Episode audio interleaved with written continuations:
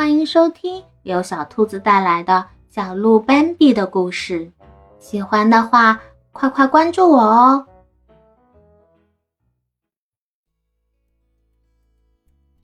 第十二集，可爱的野兔。一天傍晚，他和妈妈又一次走出丛林，踏上草地。他以为这儿所有的一切，不管是看得到的还是听得到的，他都已经认识了。可是事实上，他还没有像自己想的那样对生活有多么了解。一开始和上次一样。斑比玩追妈妈的游戏，他们绕着草地飞奔，空旷的原野，高高的天空，还有畅流的空气，再次令他陶醉。他尽情驰骋。过了一会儿，他发现妈妈站着不动了，于是他猛然停下，没想到四条腿朝各个方向滑了出去。为了不失去平衡，他就往空中纵身一跃。然后稳稳的落地。那边，妈妈好像在跟谁说话，可是对方被高高的草丛挡着，看不出来是谁。斑比好奇的一溜小跑过去。草丛里，两只长耳朵在妈妈面前晃来晃去，它们是灰褐色的，上面还有漂亮的黑色条纹。斑比吓得不敢上前，妈妈招呼他：“过来呀，这是我们的朋友野兔，你放心过来，让他好好看看你。”于是斑比走到他们面前，野兔坐着，看上去十分正直，一双长柄勺一样的耳朵，一会儿威严的高高耸起，一会儿又松松垮垮的垂下。好像突然变得虚弱不堪，特别是当斑比无意中看到野兔嘴巴周围的胡子向外翘着，又硬又直，心里不禁有点发怵。不过他又发现野兔有一张非常和气的脸，又大又圆的眼中露出谦和的目光。现在他真的是朋友。斑比想逃遁的念头立刻消失了。更奇怪的是，他对最初抱有的敬畏也一下子完全没了踪影。晚上好，小伙子。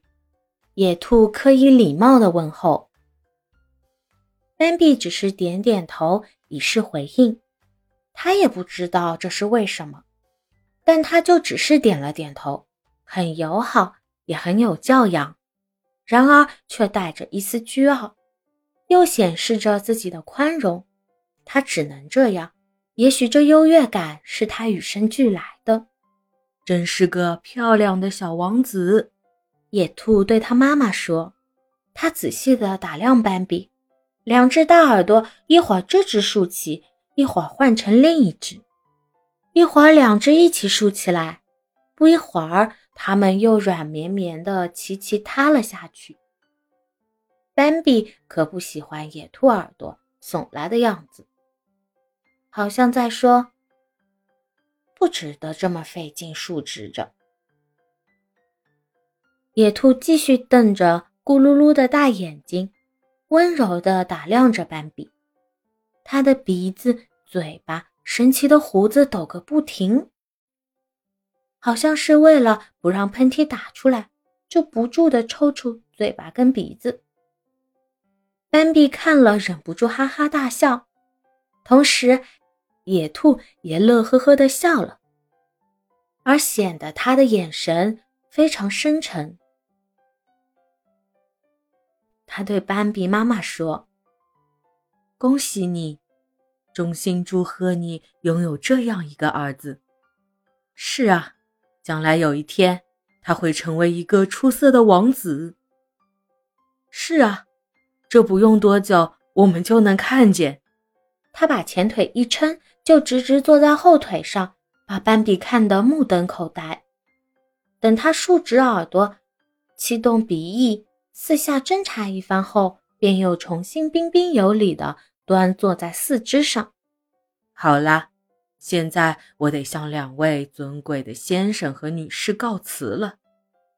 今天晚上我还有不少杂事要做，请容我告辞。说完，他转身就跳走了，耳朵向下压得紧紧的，都碰到了肩膀。晚上好，斑比冲着他的背影大声喊道。妈妈微微一笑，可爱的野兔，那么淳朴，又那么谦和，在这个世界上，他也挺不容易的。言语中流露出好感和同情。